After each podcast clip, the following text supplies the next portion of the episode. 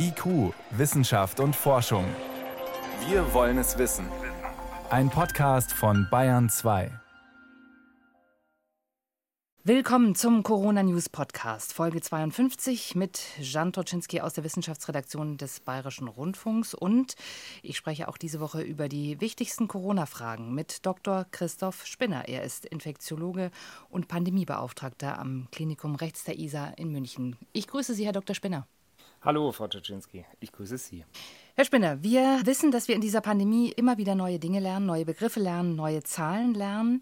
Jetzt ist tatsächlich ein Begriff vom Robert Koch Institut ins Spiel gebracht worden und der nennt sich Krankheitslast.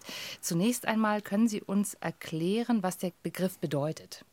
Gerade jetzt im Kontext der Tatsache, dass Omikron gerade bei Geimpften sehr viel weniger schwer verläuft, spielt nicht mehr die SARS-CoV-2-Infektion selbst, sondern die durch SARS-CoV-2 verursachte Erkrankung eine wichtige Rolle in der Unterscheidung. Also stark vereinfacht ausgedrückt kann man unterscheiden zwischen Menschen, die mit SARS-CoV-2 infiziert sind, aber kaum oder praktisch keine Symptome haben und Menschen, die wirklich bis zu schweren Covid-19-Erkrankungen erleiden.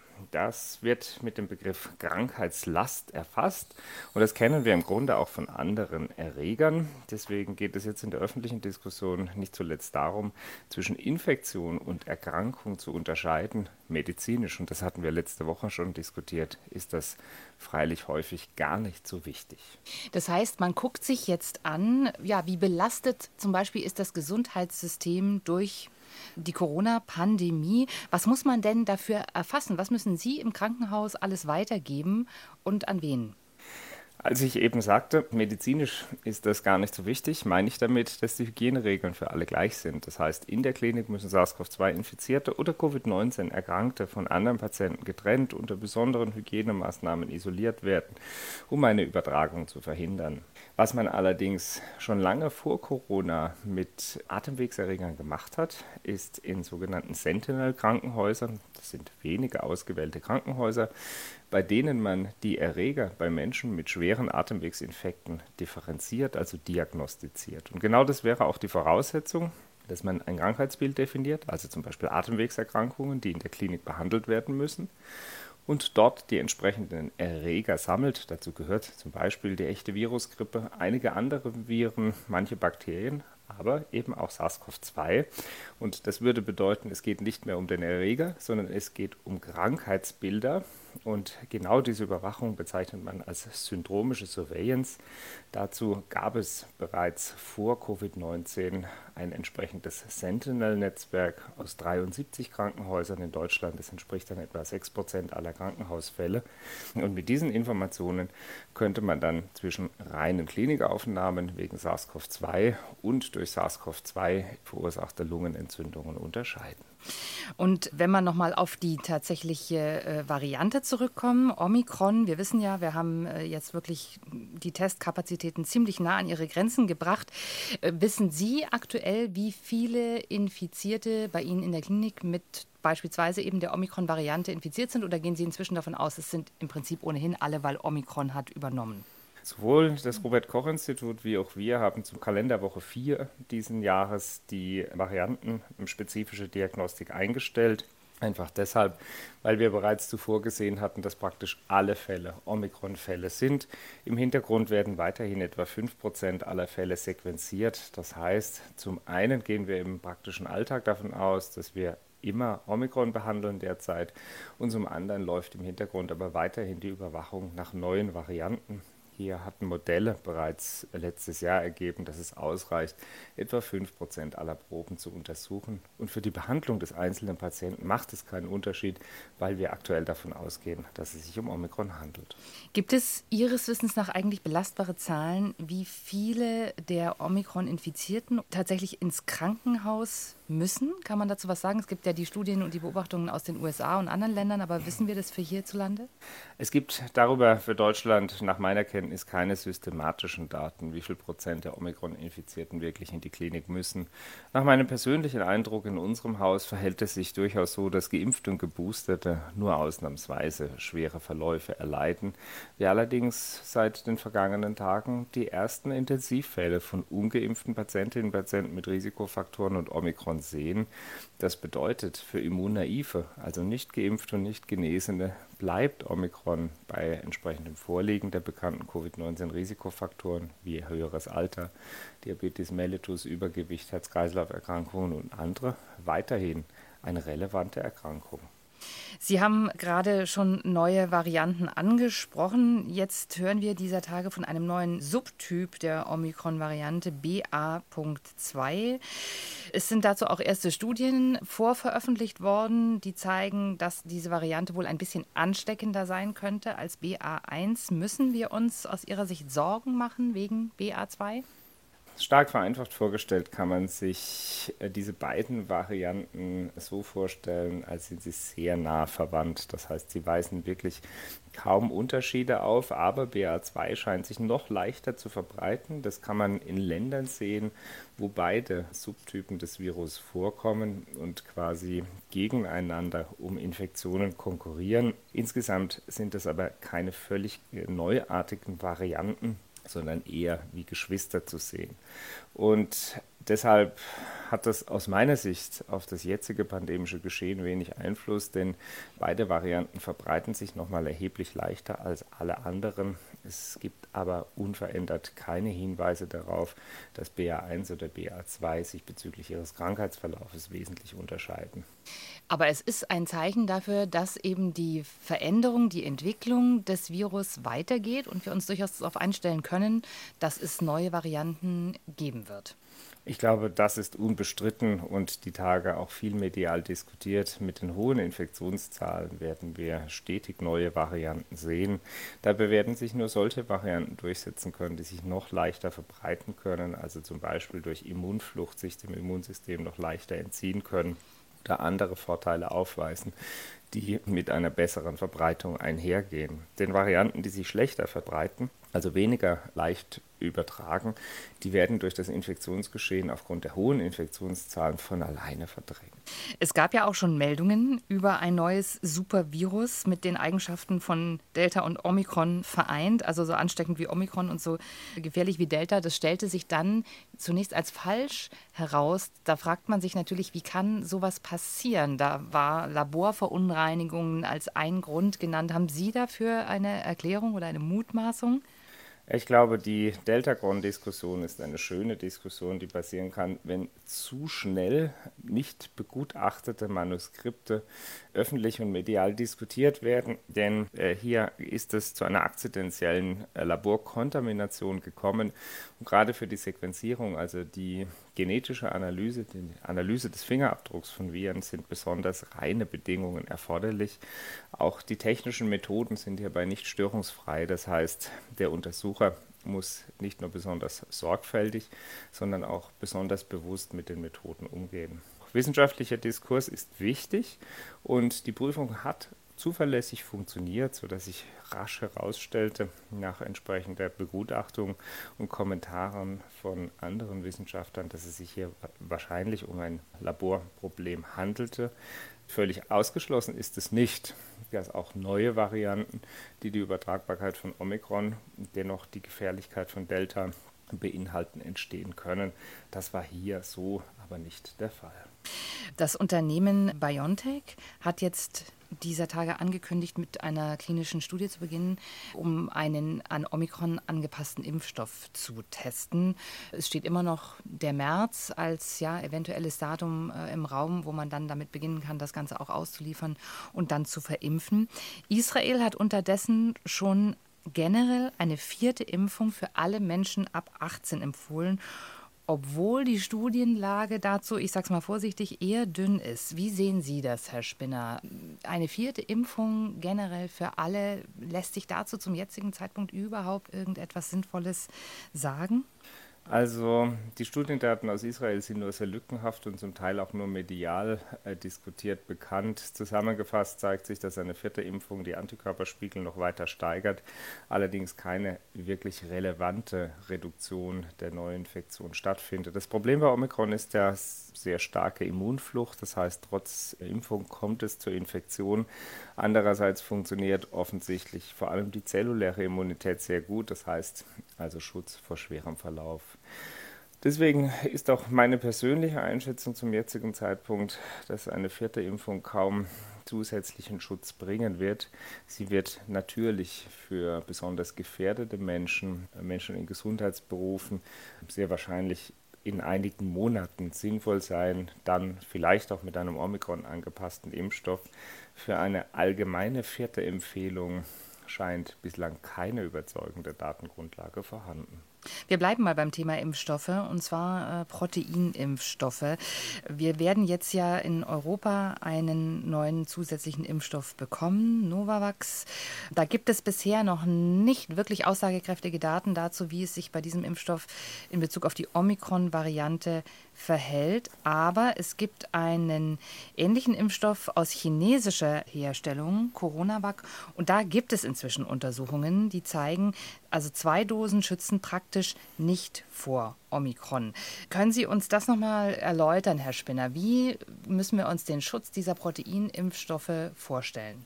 Also zunächst ist es wichtig, zwischen den unterschiedlichen Proteinimpfstoffen zu unterscheiden. CoronaVac zum Beispiel verwendet ein ganzes SARS-CoV-2-Virus, das entsprechend inaktiviert wurde. Andere Proteinimpfstoffe verwenden nur das Oberflächenprotein Spike. Alle diese Impfstoffe zielen darauf ab, ähnlich wie mRNA-Adenovirus-Vektor-Impfstoffe, Immunität einmal auf Seite der antikörperproduzierenden Schiene des Immunsystems und zum anderen der zellulären Immunschiene des Immunsystems auszulösen. Es gab etliche Arbeiten, die in Antikörpern von zweifach Coronavac, also dem chinesischen Sinovac-Impfstoff geimpften, dessen Schutzwirkung vor Omikron untersucht hatten und es zeigte sich im Wesentlichen keine relevante Schutzwirkung vor Infektionen. Es gibt jetzt noch weitere Arbeiten, wie auch die, die Sie eben angesprochen hatten, die sich dann mit dreifach Coronavac geimpften beschäftigt. Und hier zeigt sich durchaus eine gewisse Schutzwirkung vor Omikron mit Bezug auf die Infektion. Man hat darüber hinaus auch sogenannte Memory B-Zellen untersucht, also das sind sogenannte Gedächtniszellen von antikörperproduzierenden Zellen, die auch viele Monate danach, also nach der Impfung, wenn das, der Mensch mit Kontakt mit SARS-CoV-2 kommt, wieder aktiviert werden können. Und auch hier zeigte sich, nach drei Dosen ergab sich eine nachweisbare Schutzwirkung. Jetzt sind diese in gewisser Art und Weise arbiträren Laborbedingungen, die man hier zur Untersuchung nutzt, nicht direkt eins zu eins ins Leben übertragbar. Denn zum einen spielt die humorale Immunität, also die antikörpervermittelte Immunität, die wichtigste Rolle zum Schutz vor Infektionen, zum Schutz vor schweren Verläufen, spielt aber vielmehr die zelluläre Immunität eine große Rolle. Beides wirkt am Ende zusammen, lässt sich im Labor so getrennt nicht untersuchen. Und ein Faktor, den hatten wir gar nicht so hervorgehoben diskutiert, trägt natürlich auch zum Schutz bei. Es kommt darauf an, wann die entsprechenden Impfungen waren, denn die Erinnerungsfähigkeit unseres Immunsystems, also die Höhe der Antikörper, nimmt im Laufe der Zeit nach einer Impfung eher ab. Heißt also übersetzt, je näher die Impfung zurückliegt, desto besser die Schutzwirkung vor Infektionen. Je weiter sie zurückliegt, desto schwächer wird die Schutzwirkung. Und genau das begründet auch die wahrscheinlich fortbestehende Notwendigkeit wiederkehrender Auffrischungsimpfungen. Und das heißt aber, wenn wir das zusammenfassen, die Daten für den chinesischen Impfstoff von äh, Sinovac, es könnte eben durchaus sein, dass eine Dreifachimpfung, also mit einem heterologen Impfschema, eine gewisse Wirkung vor allen Dingen auch bei schweren Verläufen dann zeigt. Also bislang gingen wir davon aus, dass die Doppelimpfung mit Coronavac zu keiner relevanten Immunität, also Schutz vor Infektionen und schweren Verläufen mit Blick auf Omikron führt. Das scheint mit diesen neueren Arbeiten so nicht mehr ganz der Fall zu sein. Also die dreifache Impfung zeigt einen Schutz auch vor Omikron-Infektionen und das ist wie bei anderen Impfstoffen auch. Wir hatten ja durchaus gesehen, dass die Doppelimpfung mit mRNA-Impfstoffen nur wenige Wochen nach der Impfung ausreichend Schutz gegen Omikron-Infektionen bringt, mehrheitlich eigentlich nicht ausreichend, sondern erst die dritte Impfung dann mit einem entsprechend hohen Schutzanteil einhergeht. Macht Ihnen das so ein bisschen Hoffnung, dass das eben für den jetzt dann zugelassenen Impfstoff Novavax vielleicht ähnlich sein könnte? Also dass wir da schon eben mit entsprechender Boosterung dann eine gewisse Wirkung sehen werden, wenn das dann äh, entsprechend begleitet und untersucht wird? Das ist schwer vorherzusagen, denn im Grunde gingen wir immer davon aus, dass Tod- und Proteinimpfstoffe eine schwächere Schutzwirkung als mRNA- und Adenovirus-Vektorimpfstoffe mit sich bringen. Genau das scheint auch tatsächlich der Fall zu sein. Auf der anderen Seite gibt es etliche Arbeiten, die sowohl heterologes Boosting, also zum Beispiel mRNA nach proteinbasierter Impfung, als auch eben wiederholte Totimpfstoffe untersuchen. Und hier zeigt sich, in allen Fällen eine verbesserte Schutzwirkung und das gerade letztere wäre tatsächlich auch für die chinesische Bevölkerung sehr, sehr wichtig. Denn in China gab es anders als im Rest der Welt aufgrund der Zero-Covid-Politik bislang kaum unkontrollierte Infektionen. Das heißt, es gibt also auch kaum Genesene. Man muss die Schutzwirkung an der Stelle also versuchen, durch Impfstoffe zu erreichen. Sie haben die Rolle der B-Zellen, der Gedächtniszellen schon gerade angesprochen. Die werden ja nun auch wirklich verstärkt untersucht. Da kommen einige neue Studien, die diese Antwort untersuchen. Und ich sage mal, der Trend ist ein bisschen die Beobachtung, die sind sehr wichtig und vielleicht auch wichtiger als bisher äh, gedacht wurde, weil sie eben auch schwieriger zu untersuchen sind. Äh, was ist da der Stand, Herr Spinner? Ja, bei den B-Zellen produzieren stark vereinfacht ausgedrückt Antikörper. Unmittelbar nach der Impfung gibt es sehr viele B-Zellen, die Antikörper produzieren. Verschwindet dann der Erreger oder der Reiz, dann verschwinden auch diese B-Zellen, denn der Körper, unser Immunsystem ist steuerbar. Das heißt, es konzentriert sich vor allem auf Erreger, denen wir aktuell ausgesetzt sind. Sogenannte Memory B-Zellen sind Gedächtniszellen. Das heißt, diese sind dann in der Lage, auch viele Wochen und zum Teil Monate nach dem Kontakt mit einem Erreger erneut aktiviert zu werden und dann wieder neue Antikörper produzierende Zellen zu werden und entsprechend zu aktivieren, sodass Schutzwirkung mit bekannten Erregern wieder stattfinden kann. Und im Grunde ist das einer der Wege, wie sich unser Immunsystem an verschiedene Fremdkörper und fremde Erreger erinnern kann. Also einer der wesentlichsten Säulen unseres Immunsystems. Die Untersuchung dieses Teils des Immunsystems ist im Labor sehr, sehr viel aufwendiger, denn diese Memory B-Zellen oder Gedächtnis B-Zellen lassen sich nicht so einfach wie zum Beispiel Antikörper in standardisierten Untersuchungen fassen. Aber da werden wir auf jeden Fall äh, noch weitere Untersuchungen haben, entnehme ich Ihren Worten, denn das ist ein wichtiger Punkt im Immunsystem. Ja, ich glaube aber tatsächlich, dass hier die Laboruntersuchungen sehr stark arbiträre Bedingungen darstellen. Das heißt, sie lassen sich dann auch nicht so leicht ins Leben übersetzen. Diese Untersuchungen sind sehr, sehr aufwendig. Da ist es zusammengefasst tatsächlich einfacher auf Populationsebene, wie das die Kollegen aus England machen, zu sehen, wie hoch ist der Anteil der zwei- oder dreifach geimpften mit Bezug auf Infektionen im beobachteten Zeitintervall. Also so wie man dann zum Beispiel aus England sehen konnte, dass der Schutz vor symptomatischer Omikron-Infektion zehn Wochen nach Boosterung etwa auf 50 Prozent abnimmt. Herr Spinner, wir haben in diesem Podcast, das ist eine ganze Weile her, über die Rolle der Blutgruppe bei den Infektionen gesprochen. Da gab es Untersuchungen, die darauf hindeuteten, dass Menschen, die die Blutgruppe 0 haben, sich seltener infizieren mit SARS-CoV-2. Es gab wieder einige Medienberichte dazu in letzter Zeit. Gibt es dazu neue Erkenntnisse? Ja, ich teile Ihre Formulierung, dass es neue Medienberichte gab. Neuere, robustere Erkenntnisse indes sehe ich derzeit nicht. Die Hypothese, dass die Blutgruppe 0 mit weniger Risiko einer Infektion verbunden ist, stammt aus einer sehr, sehr kleinen Fallzahl einer Untersuchung. Es gab danach wirklich weitreichende Analysen bis hinein in das Erbgut des Menschen, um herauszufinden, wie dieser Mechanismus funktionieren könnte. Stark vereinfacht zusammengefasst gibt es aber weiter keine Hinweise, dass die Blutgruppen eine relevante Assoziation mit dem Infektions- oder Erkrankungsverlauf aktuell zeigen. Dann lassen Sie uns zum Schluss noch mal auf einige Entwicklungen im therapeutischen Bereich schauen. Wir haben eine Meldung bekommen aus Finnland. Dort wurde ein Nasenspray entwickelt, das vor Corona schützt. Ähnliche Präparate haben wir hier auch schon thematisiert. In dem Fall geht es um ein Molekül mit dem Namen Tris P92. Was hat es damit auf sich?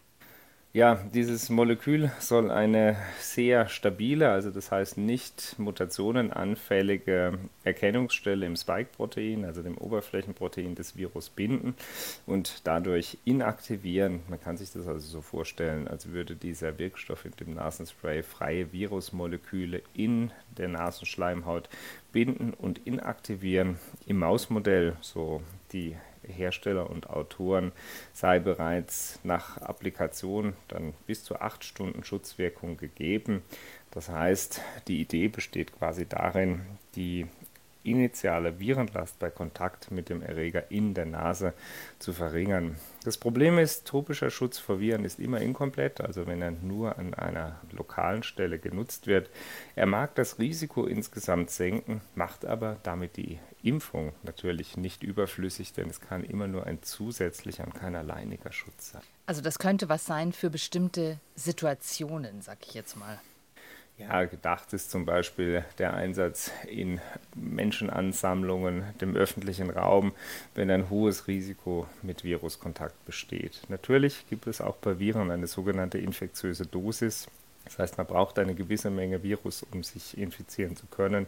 Würde man diese reduzieren, zum Beispiel durch dieses Nasenspray, ergibt sich zumindest hypothetisch ein geringeres Risiko. Problem dabei bleibt, es spielen ja nicht nur Aerosole in der Nase, sondern auch im Mundrachenraum eine große Rolle.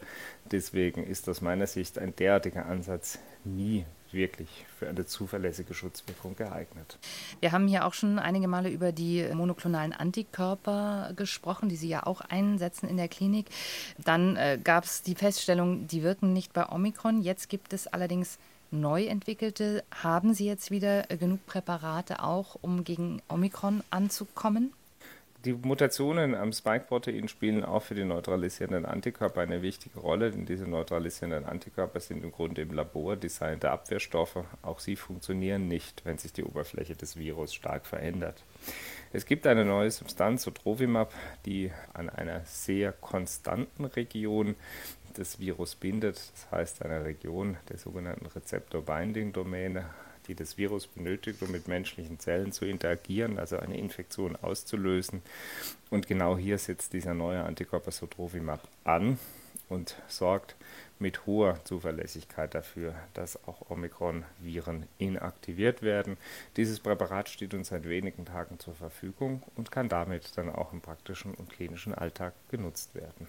Und Präparate wie Paxlovid, Molnupiravir, Remdesivir, über die wir hier auch schon oft gesprochen haben, die wirken auch bei Omikron? Während neutralisierende Antikörper, also diese im Labor hergestellten Abwehrstoffe, sogenannte direkt antivirale Substanzen sind, sind Remdesivir, Molnupiravir oder Nirmatrelvir, wie der generische Name von Paxlovid ist. Ähm, indirekt antivirale Substanzen, das heißt, sie sorgen dafür, dass sich das Virus im menschlichen Körper nicht vermehren kann. Sie wirken deshalb nicht an der Virusoberfläche und sind nach heutiger Kenntnis alle drei auch gegen Omikron wirksam. Das ist doch eine gute Nachricht zum Schluss. Herr Spinner, ich danke Ihnen für Ihre heutige Zeit, die Antworten auf alle Fragen und freue mich auf das Gespräch nächste Woche. Ich danke Ihnen, Frau Tuschinski. Alles Gute und bis nächste Woche.